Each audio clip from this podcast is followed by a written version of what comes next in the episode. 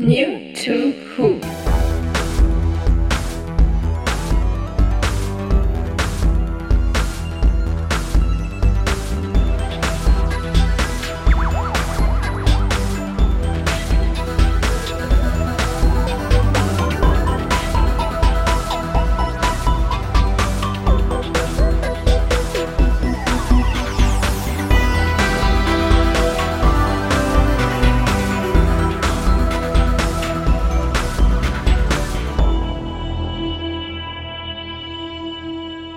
Heute die TV-Spin-Offs. Hallo und herzlich willkommen zu einer neuen Ausgabe von New to Who. Heute kurzfristig eingesprungen, für euch aber immer noch am anderen Ende der Leitung der Kolja. Einen wunderschönen guten Tag. Hallo. Wir behandeln heute ein Thema, welches tatsächlich mehrfach nachgefragt wurde mittlerweile. Und das ist die Frage nach, was für Doctor Who Spin-off gibt es so? Das ist ein ganz weites Feld, vor allem auch davon bestimmt, was man als Spin-off ansieht und was nicht. Ich wollte es gerade sagen, es hängt stark an der Definition von Spin-off irgendwie davon ab. Ähm, es gibt ja genug amerikanische Serien, wo das relativ klar ist, was ein Spin-off ist. Bei Doctor Who ist das eher schwierig. Genau, ähm, da gibt es, wie gesagt, Bücher, Hörspiele, es gibt begleitende Sendungen. Sowas wollen wir alles erstmal rausschmeißen. Es geht hier heute nur um die TV-Spin-offs, also um das, was ihr im Fernsehen gesehen haben könntet, was von Doctor Who inspiriert, aus Doctor Who heraus geboren wurde. Äh, schließt damit auch solche Sendungen wie äh, das Doctor Who Confidential aus, was manche als Spin-off bezeichnen könnten, oder dieses Totally Doctor Who, das war während der ersten beiden Staffeln so eine Kindersendung, die nebenher lief. Äh, das ist alles draußen. Das ist erstmal in der heutigen Definition von Spin-off nicht enthalten.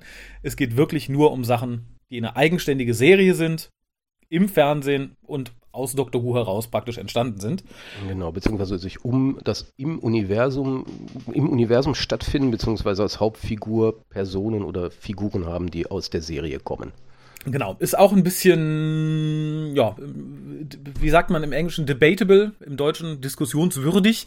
Wollen wir aber nicht tun. Ähm, wir fangen direkt mal mit dem an, wo man sich ein bisschen streiten könnte. Und das ist das neueste Spin-off sozusagen. Ich gehe einfach mal zeitstrahlmäßig rückwärts. Und das ist Klaas. Gibt es es in Deutschland auf Blu-ray, das ist ganz sicher. Und auf DVD. Also wenn ihr sagt, oh, noch nie gehört, was ist das? Könnt ihr es theoretisch kaufen. Link findet ihr auch auf der Webseite. Klaas ähm, lief auf BBC 3 ähm, vom 22.10. bis zum 3.12. 2016, also ist noch gar nicht so lange her. Insgesamt acht Episoden, äh, 45 Minuten. Geschrieben hat das Ganze Patrick Ness und produziert wurde es von ihm, ähm, Stephen Moffat und Brian Minchen. Und ja, worum, worum geht es in Class? Ist relativ einfach gesagt, es geht um eine Highschool, die ein Portal zu Unglaublichkeiten bietet und um ein paar Jugendliche, die das verhindern müssen. Das ist ganz grob gesagt. Es äh, ist da noch, einer der Jugendlichen ist ein Prinz von einem fernen Planeten und eine Lehrerin ist seine geheime Bewacherin einer anderen Rasse, die mit denen im Krieg lag etc. pp. Das will ich jetzt nicht zu weit auswalzen. Und die Verbindung zu Doctor Who ist unglaublich lose. Ich persönlich würde sagen, sie ist so unglaublich lose, dass ich immer noch der Meinung bin, dass das Ganze ursprünglich keine Doctor Who Spin-off-Serie war, sondern dass das eine Serienidee war, die an die BBC herangetragen wurde. Die sagten, ja, könnte man. Da kann man aber dann irgendwie ein Spin-off draus popeln, dann haben wir direkt ein bisschen mehr, mehr Druck dahinter. Denn die einzige Verbindung ist, dass der Doktor sozusagen im Pilotfilm auftaucht und sagt, so, das sind die Bösen, ihr habt sie besiegt, finde ich super. Punkt. Mehr ist es nicht. Das ist der Capaldi-Doktor, der da auftauchte. Und das war's. In allen anderen Folgen hat man quasi null Doctor Who-Bezug. Die Kids bekämpfen dann irgendwelche Dinge, die an ihrer Highschool passieren. Und das Traurige ist, die Serie endet mit einem Cliffhanger, der dann tatsächlich einen Doctor Who-Bezug hat. Es tauchen nämlich die Weeping Angels auf und die Serie wurde nicht fortgesetzt. Ende aus. War kein großer Erfolg. Wird auch von vielen irgendwie sehr abschätzig betrachtet. Also wir haben im Hukas selber ein paar Folgen schon besprochen. Die weiteren kommen auch noch. Bisher bin ich dem gar nicht so abgeneigt. Ich finde das Konzept ganz gut. Ich finde es auch schreibtechnisch ganz okay. Es gibt einige ganz schöne Charaktere. Aber wie gesagt, es hat halt so null Berührungspunkte mit Doctor Who. Insofern. Man versuchte sich halt so ein bisschen an ein anderes Publikum zu richten als die aktuelle Doctor Who-Serie zu dem Zeitpunkt. Man ging so ein bisschen mehr so auf, ich denke mal, Jugendliche als Zielpublikum. Die Motivation dieser Serie, die, die Ideen dieser Serie, man, vermengt so Dinge wie Buffy, Doctor Who, man versucht das alles so ein bisschen so eine, so eine jugendlichen Science-Fiction-Serie zu machen und siedelt die halt im Doctor Who-Universum an. Das ist jetzt nichts Verwerfliches, aber es ist, denke ich, auch nichts, was der geneigte New Doctor Who-Hörer, äh, beziehungsweise Schauer, ähm, dann unbedingt zwingend als erstes sich noch ansehen muss, wenn er mit den aktuellen Folgen durch ist und sich fragt, okay, ich möchte mal einen Spin-off sehen, was, was ist möglichst nahe dran? Klar, es ist nicht nahe dran, aber man kann es sich auch mal ansehen. Für die Leute, die Klaas mögen, es ist tatsächlich äh, dann aufgegriffen worden von Big Finish, die auch viele, viele Spin-offs machen, die wir heute nicht hier behandeln wollen, aber sie hat auch das als Spin-off aufgegriffen und äh, leider keine Fortsetzung gemacht. Man hätte jetzt hoffen können, oh, wenn die Staffel, die letzte, also die die eine Klaas-Staffel im, im Sande verlaufen ist gegen Ende und nichts Neues nachkommt, hätten die ja da ansetzen können. Es erscheinen jetzt zweimal drei Stories und die spielen zwischen den Folgen, die wir kennen. Finde ich persönlich schade.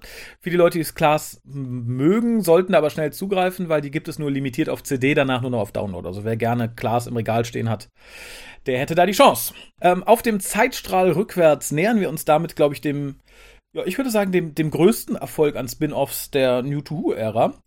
Und das sind die Sarah Jane Adventures. Die liefen von 2007 bis 2011 und ja, behandeln, wie der Name schon sagt, die Abenteuer von Sarah Jane Smith, die einige aus äh, Staffel 2, School Reunion, kennen. Die Klassikgucker kennen sie tatsächlich als Begleiterin von John Pertwee und Tom Baker. Exakt, und sie sollte ja auch schon mal eine eigene Spin-off-Serie bekommen und hier hat sie sie nun bekommen, aber zu der kommen wir sicherlich dann später ganz kurz nochmal. Ähm, entscheidend hier ist einfach, dass sie vielleicht äh, für die Klassikseher und damit auch für viele im Produktionsteam eigentlich so der Companion schlechthin waren. Ähm, und dementsprechend dachte man sich, okay, die hat das meiste Potenzial, auch eine eigene Serie zu tragen. Zum einen hat die Schauspielerin enorm viele Fans. Ähm, sie hat auch eine entsprechende Ausstrahlung, sodass sie auch eine Serie tragen kann. Genau, sie kam auch relativ gut an in Doctor Who selber und es begab sich zu der Zeit, dass CBBC, also der Kinderkanal sozusagen, eine Young Doctor Who Serie starten wollte und sagte, ja, das ist dann Doctor Who auf Gallifrey, ne, der als kleiner Junge den Sonic Screwdriver erfindet und so ein Scheiß. Da war Russell T. Davis, der damalige Produzent, tatsächlich dagegen, was ich ihm sehr hoch anrechne. Und er hat gesagt, nee, ich mache was anderes und erfand in Anführungszeichen halt diese Serie. Ähm, das Ganze begann mit einem Neujahr-Special im Jahre 2007, was, und das wird immer wieder betont, kein Pilotfilm war. Die Serie hatte da schon ein Go, die war schon budgetiert, alles. Also selbst wenn das ein, eine große Katastrophe gewesen wäre, hätte es die erste Staffel gegeben. Äh, es gibt insgesamt fünf Staffeln. Das ist immer so gegliedert in Doppelfolgen, ah, ich glaube 30 Minuten, wenn ich mich nicht vertue, die eine zusammenhängende Geschichte ergeben. Das kam, glaube ich, auch den Classic Doctor Who-Fans sehr entgegen. Ähm, nur die letzte Staffel hat halt halt entsprechend nur halb so viele Folgen, weil durch die Krankheit und dann den anschließenden Tod äh, von Elizabeth Layden das Ganze ja, nicht, nicht nur ausgebremst, sondern halt auch sehr traurig beendet wurde. Die Serie selber hat auch einen in Anführungszeichen Spin-off geboren und das waren die Sarah Jane Alien Files während Staffel 4. Das waren halt so, so, so ein bisschen wie die Confidentials, die halt immer das Monster der Woche in 25 Minuten so ein bisschen aufbereiteten. Ähm, für den geneigten Fan sicher ganz nett, aber wenn ihr reingucken wollt, unter Umständen zu vernachlässigen. Ähm, die Folgen, die schon geschrieben waren für die fünfte Staffel, sind nie groß aufgetaucht. Eine Folge wurde umgeschrieben für die quasi Nachfolgeserie Wizards and Aliens, die aber tatsächlich nichts mehr mit dem Universum zu tun hatte, sondern was ganz eigenes war, aber auch von Russell T. produziert wurde, wenn ich mich nicht vertue. Und das Schöne an den Sarah Jane Adventures war für uns damals, dass sie ähm, während einer Phase von Doctor Who, die uns nicht so gepasst hat, ein sehr schöner Rettungsanker war. Also man kann sie sehr gut runtergucken, weil sie sehr kurzweilig ist. Natürlich für ein jüngeres Publikum geschrieben, das darf man nicht vergessen. Aber auch für den Hardcore Doctor Who-Fan gab es zwei Highlights, nämlich das Auftauchen äh, sowohl des zehnten als auch des elften Doktors innerhalb der Serienchronologie.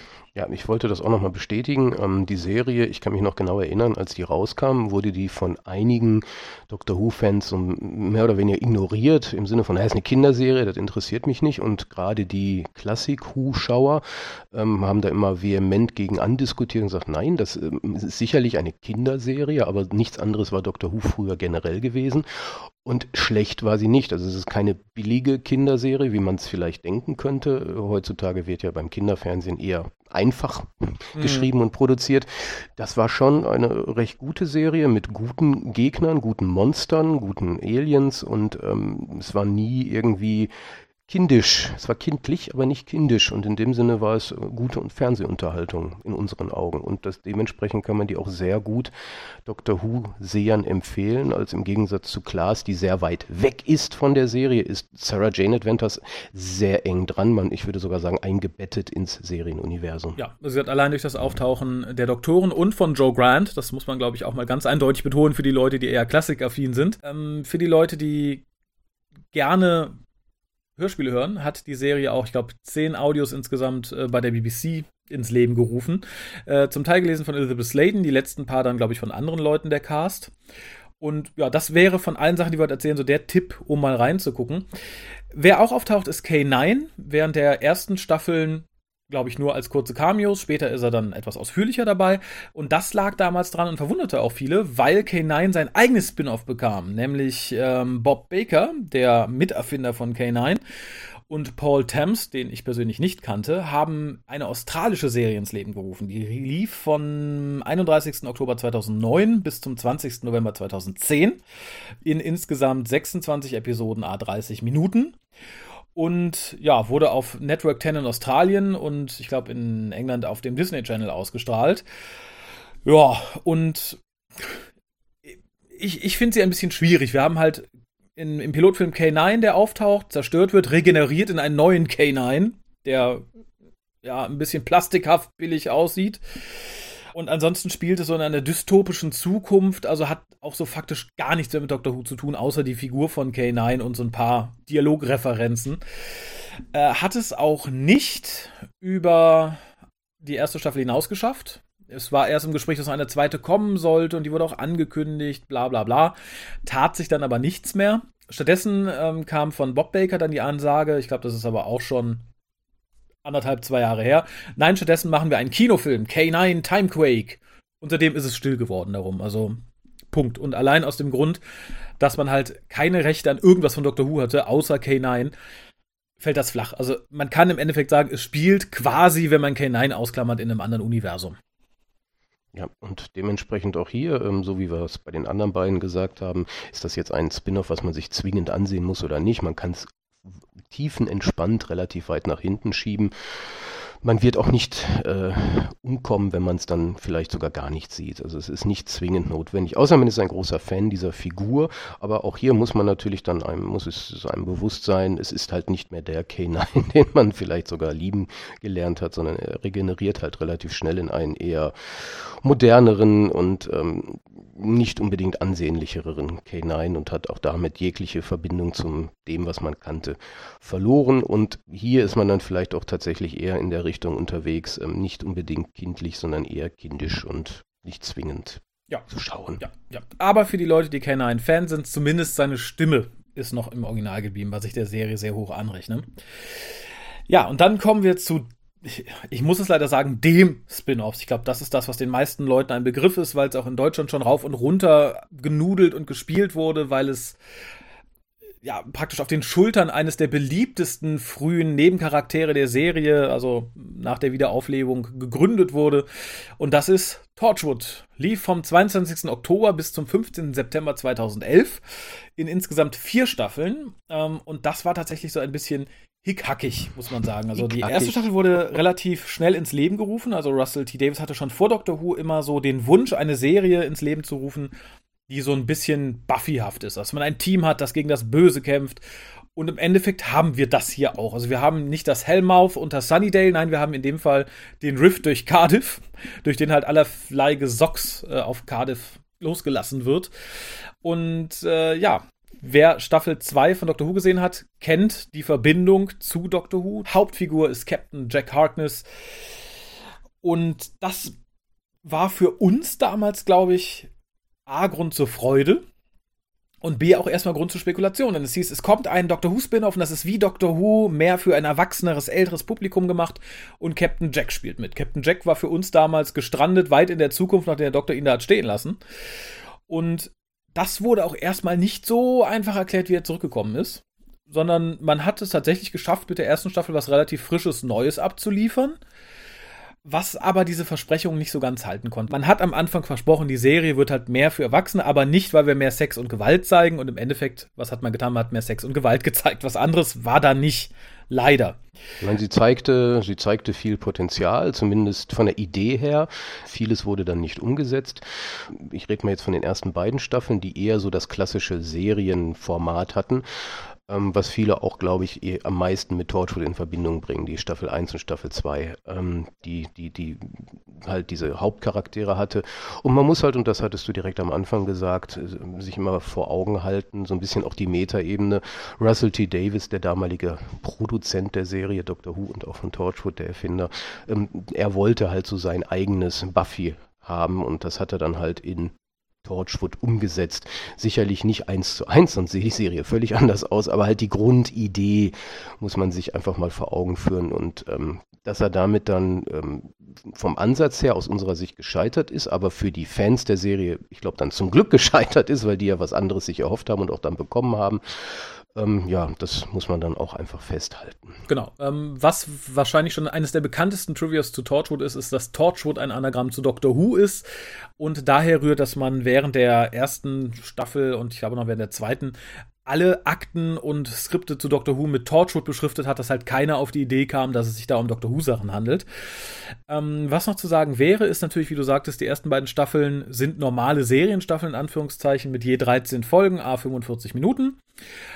Und die erste Staffel wurde halt relativ schnell übers Knie gebrochen. Das merkt man so ein bisschen. Sie wirkt ein bisschen, ja, ein bisschen unausgegoren. Die zweite Staffel ist da wesentlich kohärenter und auch sehr viel netter. Danach folgte aber wieder ein Bruch. Ich möchte sagen, zum Glück, weil die dritte Staffel ist für mich nicht nur im Doctor Who-Universum, sondern generell so fernsehtechnisch eines der besten Dinge, die ich in den letzten Jahren bis dahin gesehen hatte. Ähm, das ist Children of Earth. Das sind nur fünf Folgen. Die liefen damals, glaube ich, täglich eine Folge. Das war sozusagen ein Event. Es hat richtig gut funktioniert. Es ist richtig gut geschrieben, meines Erachtens.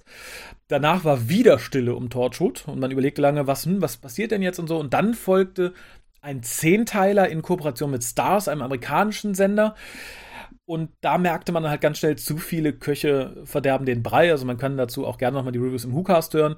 Quintessenz war, es wirkt halt so ein bisschen, als hätte man es wieder so auf fünf Folgen angesetzt, so als Event-Ding. Aber Stars hat gesagt, ja, wir machen mit, aber wir wollen mehr Folgen.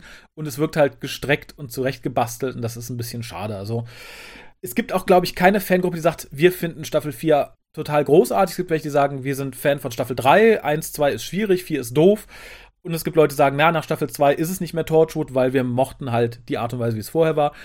Eine Gruppe, die sagt, Staffel 4 ist für mich Torchwood, wie es sein muss, habe ich noch nicht gehört. Aber da könnt ihr uns gerne eines Besseren belehren. Ja, genau. Also schluss, schlussendlich hier muss man dann festhalten, ähm, es ist auf jeden Fall ähm, ein, ein interessantes Spin-off in dem Sinne, dass es drei unterschiedliche Existenzebenen gibt. Einmal die klassische Serie, dann das Special Children of Earth, ähm, was ich auch nur lobend erwähnen kann, aber es ist tatsächlich auch das, was vielleicht am anstrengendsten ist zum Ansehen, weil es halt im Gegensatz zu den anderen ähm, Staffeln, die vorhergelaufen sind, ähm, tatsächlich sich eher an ältere, ein älteres Publikum richtet. Und damit meine ich jetzt nicht äh, 70-jährige Menschen, sondern eher ähm, Jugendliche aufwärts. Ähm, und ähm, die, die, die eher zum Teil infantilen Aspekte der ersten zwei Staffeln finden sich hier nur noch so vereinzelt wieder, sodass viele, die halt gesagt haben, mit 1 und 2, das ist meine neue Lieblingsserie, die finde ich toll, die konnten natürlich mit Children of Earth dann nichts mehr anfangen. Und man muss sich da auch ähm, drauf gefasst machen, dass es eher ein, ein anstrengendes Thema ist ja. und man sich da durcharbeiten muss. Aber deswegen ja gerade für uns das, was, was wir uns eigentlich unter Torchwood damals vorgestellt hatten und dementsprechend auch bei uns beiden eher positiv nur ankam. Ganz genau. Ähm, für die Leute, die Torchwood mögen, es gibt diverse Radio-Hörspiele, äh, die während der Produktion der verschiedenen Staffeln ausgestrahlt wurden. Es gibt CDs dazu zu kaufen. Big Finish hat jetzt im im Nachgang die Lizenz zu Torchwood bekommen und haut da auch einiges an Kram raus. Es gibt Bücher, also für den Torchwood-Fan ist erstmal gesorgt, würde ich sagen. Äh, und damit kommen wir zu dem letzten TV-Spin-Off, äh, was es aber nie über den Piloten hinaus geschafft hat. Und auch, glaube ich, sonst keine Sekundärliteratur etc. nach sich gezogen hat. Und das wäre, und damit sind wir praktisch wieder zurück bei Sarah Jane Smith, das ist K9 and Company. Und ja, es ist, wie gesagt, nur der Pilot äh, erschienen am 28.12.1981. und beruhte auf dem Wunsch des damaligen Produzenten von Doctor Who, John Nathan Turner, dass er gerne Sarah Jane zurückgeholt hätte in die Serie. Elizabeth Sladen hat gesagt, nö, möchte sie nicht. Sie möchte jetzt nicht einfach nur ihre alte Rolle wieder aufnehmen, das fände sie doof. Und schon gar nicht nur, um halt ein älteres Publikum wieder an den neuen Doktor zu gewöhnen. Und zeitgleich wollte halt Jonathan Turner auch K9 loswerden, weil er sagte, na, ist halt schwierig. Ne? Der ist zwar ganz beliebt, aber der ist so schwierig zum Drehen. Also jetzt nicht physisch, sondern man kann schlecht mit der Figur filmen, weil die halt ne, nicht immer so technisch einwandfrei funktionierte, storytechnisch auch ein bisschen schwierig war. Nein, nein, man brauchte schon ein, eine menschliche Hauptfigur, auch wenn der Titel der Serie anders war. Genau. Und äh, ja, da hat er mehr oder weniger zwei Fliegen mit einer Klappe geschlagen. Er hat Elizabeth Sladen an Land gezogen, gesagt, komm, du kriegst deine eigene Serie, das ist, der Charakter hat sich weiterentwickelt, etc. Und er konnte K9 bequem loswerden, ohne sagen zu müssen, na, wir hatten keinen Bock mehr auf ihn, er ist jetzt weg. Ne, hieß es erstmal, na, er kriegt seine eigene Serie, darum ist er hier bei uns raus. Und ja, viel kann man dazu nicht sagen, weil nicht viel passiert. Es geht tatsächlich um die Abenteuer, oder in dem Fall das Abenteuer von Sarah Jane Smith, die den aktuellen K9 zugeschickt bekommt vom Doktor als Geschenk sozusagen. Es kam nicht an, wurde nie weiterentwickelt. Kleines Trivia am Rande vielleicht, die Titelmusik, die von vielen heutzutage auch noch so ein bisschen verlacht wird, wurde geschrieben von Ian Levine. Der hätte auch sein eigenes New to Who verdient, aber behaltet den Namen mal im Hinterkopf. Ist, ähm, ja, ein relativ großer Name. Nicht nur äh, als Doctor Who-Fan, sondern hat auch viel für die Serie getan. Und das habe ich auch erst bei den Recherchen zu dieser Sendung hier heute gelesen. Die Titelmusik sollte ursprünglich orchestral sein und er hatte sie halt irgendwie mal so als Demo zusammengebastelt elektronisch, das Ganze an Peter Howell gegeben, der auch die Doctor Who Titelmusik damals verantwortet hat und der hat einfach aus diesem ähm, elektronischen Kram das richtige Titellied zusammengebastelt, was halt auch entsprechend klingt muss man mal sagen. Also da lächelt man nicht zu Unrecht. Guckt mal bei YouTube, wir werden es auch auf der Seite verlinken. Ähm, es ist auf jeden Fall ein Reinhörer wert. Interessanterweise zog dieses Konzept auch Jahre später noch, aber vor langer, langer Zeit auch Big Finish Hörspiele nach sich, die auch gar nicht so schlecht waren, aber ähm, halt auch nicht direkt auf K9 Company fußen, sondern im Endeffekt nur Sarah Jane sind. Sie sind tatsächlich sehr unterhaltsam, richten sich auch eher an ein nicht jüngeres Publikum, ja. sondern eher so ein, so ein, so ein mittelaltes. und ähm, dementsprechend sind die auch nicht so schlecht, sind ja auch aus der Frühzeit von Big Finish, mhm. wo man halt noch experimentiert hat und sich auch was gewagt hatte. Ähm, man muss, glaube ich, auch bei K9 Company die Zeit berücksichtigen, wo es äh, veröffentlicht wurde. Das war ja exakt zwischen dem, zwischen dem ähm, vierten und fünften Doktor, also nach der Regeneration. Und ähm, dass das Publikum da eher gespannt war, wie es mit dem fünften Doktor weiterging und sich nicht mit der ja, Vergangenheit ähm, weiß ich nicht. Also äh, äh, ich glaube, Jonathan Turner hatte sich damals jetzt, ich will ja nicht in eine Besprechung gehen, aber er hat sich damit auch keinen Gefallen getan, weil er hat ja selber versucht, die Serie Doctor Who zu modernisieren, mehr Science Fiction und dann diese, dieser Rückblick zu Sarah Jane Smith hatte, glaube ich, tatsächlich nicht gepasst zu der Zeit. Hätte man es vielleicht zwei, drei Jahre später gemacht oder ein Jahr früher, hätte es vielleicht sogar funktioniert. Es war ein denkbar ungünstiger Zeitpunkt gewesen, würde ich mal sagen. Sehe ich ähnlich.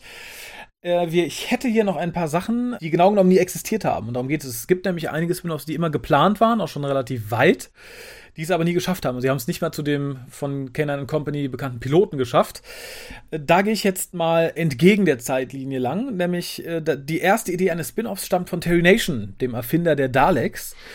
Wie überraschend. Ja, der halt gern noch ein bisschen mehr Kohle gemacht hätte Mitte der 60er und er ähm, erdachte eine Serie namens The Destroyers. Es wurde aber natürlich nie ein Pilot gedreht und seine Idee war halt eine amerikanisch basierende Serie um die Daleks mit Sarah Kingdom als Protagonistin. Weiter als die Idee kam es da aber wohl nicht zu. Finde ich ganz gut. Ich glaube, natürlich war in den 60er Jahren so Dalek Mania und der große Dalek-Hype, aber ich glaube, das wäre dann auch als Fußnote irgendwo verschwunden. Ähm, das denke ich auch. Und ähm, auch hier wieder, wir wollten zwar nicht groß darüber immer reden, aber man muss kurz einwerfen, es gibt ja auch bei Big Finish entsprechende Dalek-Solo-Serien, die so ein bisschen oh ja. in die Richtung gehen, die sicherlich nicht schlecht sind, die aber auch nie den großen Erfolg hatten. Also ähm, der Doktor, den Doktor hätte es ohne die Daleks vielleicht nicht lange gegeben, aber die Daleks mhm. ohne den Doktor ist schwierig. Ja, ganz, ganz, ganz richtig gesagt. Die, das nächste mögliche Spin-off, über das man sich Gedanken machte, und das hat es Jahre später bei Big Finish tatsächlich wirklich zu Ruhm und Ehre geschafft, das sind zwei Figuren aus der Folge Talons of Wang Chiang, nämlich Jago und Lightfoot. damals wurde schon drüber nachgedacht, dass die ihre eigene Serie bekommen. Ähm, wurde dann auch verworfen. Für die damalige Zeit finde ich das eine kluge Entscheidung. Ich glaube tatsächlich, das wäre etwas cheesy geworden. Jahre später hat Big Finish genau mit diesen beiden Figuren eine eigene Serie gemacht, die es auch, ich glaube, auf 12 oder 13, müsste ich nochmal nachgucken, auf sehr, sehr viele Audiostaffeln gebracht hat und die wirklich großartig sind. Ähm, aber ins Fernsehen hat es das, wie gesagt, nie geschafft. In den 80ern wurde etwas diskutiert, was Gott sei Dank vom Tisch ist mittlerweile. Und zwar eine animierte Doctor Who-Serie. Und das sollte damals das Studio, oh Gott, Nelvana produzieren. Hatte auch einige Entwürfe schon gezeichnet. Das Ganze erinnert ein bisschen an einen schlanken Dr. Snuggles. So sehr, sehr seltsam alles. Ich bin froh, dass es nicht geschafft hat. Als Kuriosum finde ich die Bilder immer super interessant. Ich gucke mal, dass ich welche auch auf die Webseite packe. Aber auch, glaube ich, das animierte Serien der 80er, das wäre, glaube ich, schnell in schlechte Beliebigkeit abgerutscht. Ja, das ist, das ist ja immer der Wunsch eines Produktionsteams, wenn man Erfolg mit der Hauptserie hat, irgendwie noch parallel etwas zu machen, ähm, um eventuell auch ein anderes Publikum zu erreichen. Das war bei Doctor Who halt, wie man sieht, relativ schwierig, wird auch erst halt jetzt seit der neuen Serie etwas verstärkt versucht mit unterschiedlichem Erfolg. Also man hat, glaube ich, so mit Doctor Who eine Serie, die so allumfassend ist, dass man danach auch gesättigt ist, hat man so den ja. Eindruck. Und der Bedarf an parallelen Serien gering ist. Das sieht man ja bei anderen aktuellen Serien im Fernsehen, hier CSI beispielsweise, da funktioniert das irgendwie, warum auch immer. Mhm. Aber bei Science-Fiction-Serien scheint das irgendwie schwierig zu sein. Ja, ich, ich, glaube tatsächlich, weil du da immer ein sehr spezielles Publikum ansprichst, was auch schnell das Interesse verliert, wenn halt so ihre, ihre Schiene nicht gefahren wird. Aber das, das mag jetzt Unterstellung sein. Zumindest, zumindest, ja. zumindest im Fernsehen. Ähm, in den anderen Medien, wo wir uns sicherlich ein anderes Mal länger unterhalten werden. Wir haben ja jetzt fast die angestrebten fünf Minuten erreicht, ähm, sodass wir dann über diese anderen Spin-offs uns ein anderes Mal unterhalten werden, denke ich. Ja, ähm, zwei Sachen will ich noch nachreichen. Nämlich ein Spin-off hat es tatsächlich in die Produktionsphase geschafft, hat auch schon ein Budget zugewiesen bekommen, wurde dann aber abgewunken vom damaligen Produzenten und das war Russell T. Davis. Und zwar sollte Rose Tyler ihre eigene Serie bekommen, nämlich Rose Tyler Earth Defense. War schon geplant, war schon umrissen, war, wie gesagt, hat schon Budget zugewiesen bekommen. Nur sagte dann Russell T. Davis, dass er findet, das ist ein Spin-off too far. Das muss nicht noch sein. Und auch das begrüße ich. Ich glaube, das wäre anstrengend geworden. Vor allem hätte man dann auch irgendwie erklären müssen, warum der zehnte Doktor in seiner ne, kopierten Inkarnation nicht da rumspringt und nee, ich weiß nicht, ob Rose Tyler alleine ein das, das wäre wie Torchwood mit Frau im Paralleluniversum geworden. Also ich glaube, da hat er gut dran getan, das abzubrechen. Ja, ich glaube, hier haben wir dann auch wieder dieses, das Buffy-Phänomen. Ähm, Russell T. Davis hat ja mit Rose seine eigene Buffy eingeführt, ähm, hat dann aber die Buffy-Idee in Torchwood besser umgesetzt, als wenn er eine reine Buffy mit Rose als Buffy gemacht hätte. Ich glaube, mhm. da hat er selber auch eingesehen, dass ähm, eine 1 zu 1 Übersetzung blonde Hauptfigur, blonde Hauptfigur nicht funktioniert hätte. Das stimmt. Er hat es ja später noch mit Jenny versucht, die aber dann auch keinen Spin-off bekommen hat. Das war, glaube ich, auch nie im Gespräch. Hat jetzt aber auch Big Finish aufgegriffen. Insofern hat hat auch da eine weitere RTD Buffy äh, äh, zu einer eigenen Serie gebracht. Abschließend möchte ich noch sagen, dass es einen Punkt gab, der von vielen Fans wirklich sehr oft als Spin-off fabuliert und gewünscht und diskutiert wurde, was aber zumindest soweit ich jetzt Informationen gefunden habe, nie nicht mal diskutiert oder nicht vorgesehen war, was mich auch ein bisschen wundert. Und das ist die Paternoster Gang. Ich finde tatsächlich, von Stephen Moffats Ära in Doctor Who ist das praktisch so das Paradeding, was ich für ein Spin-off anbieten würde. Genau das.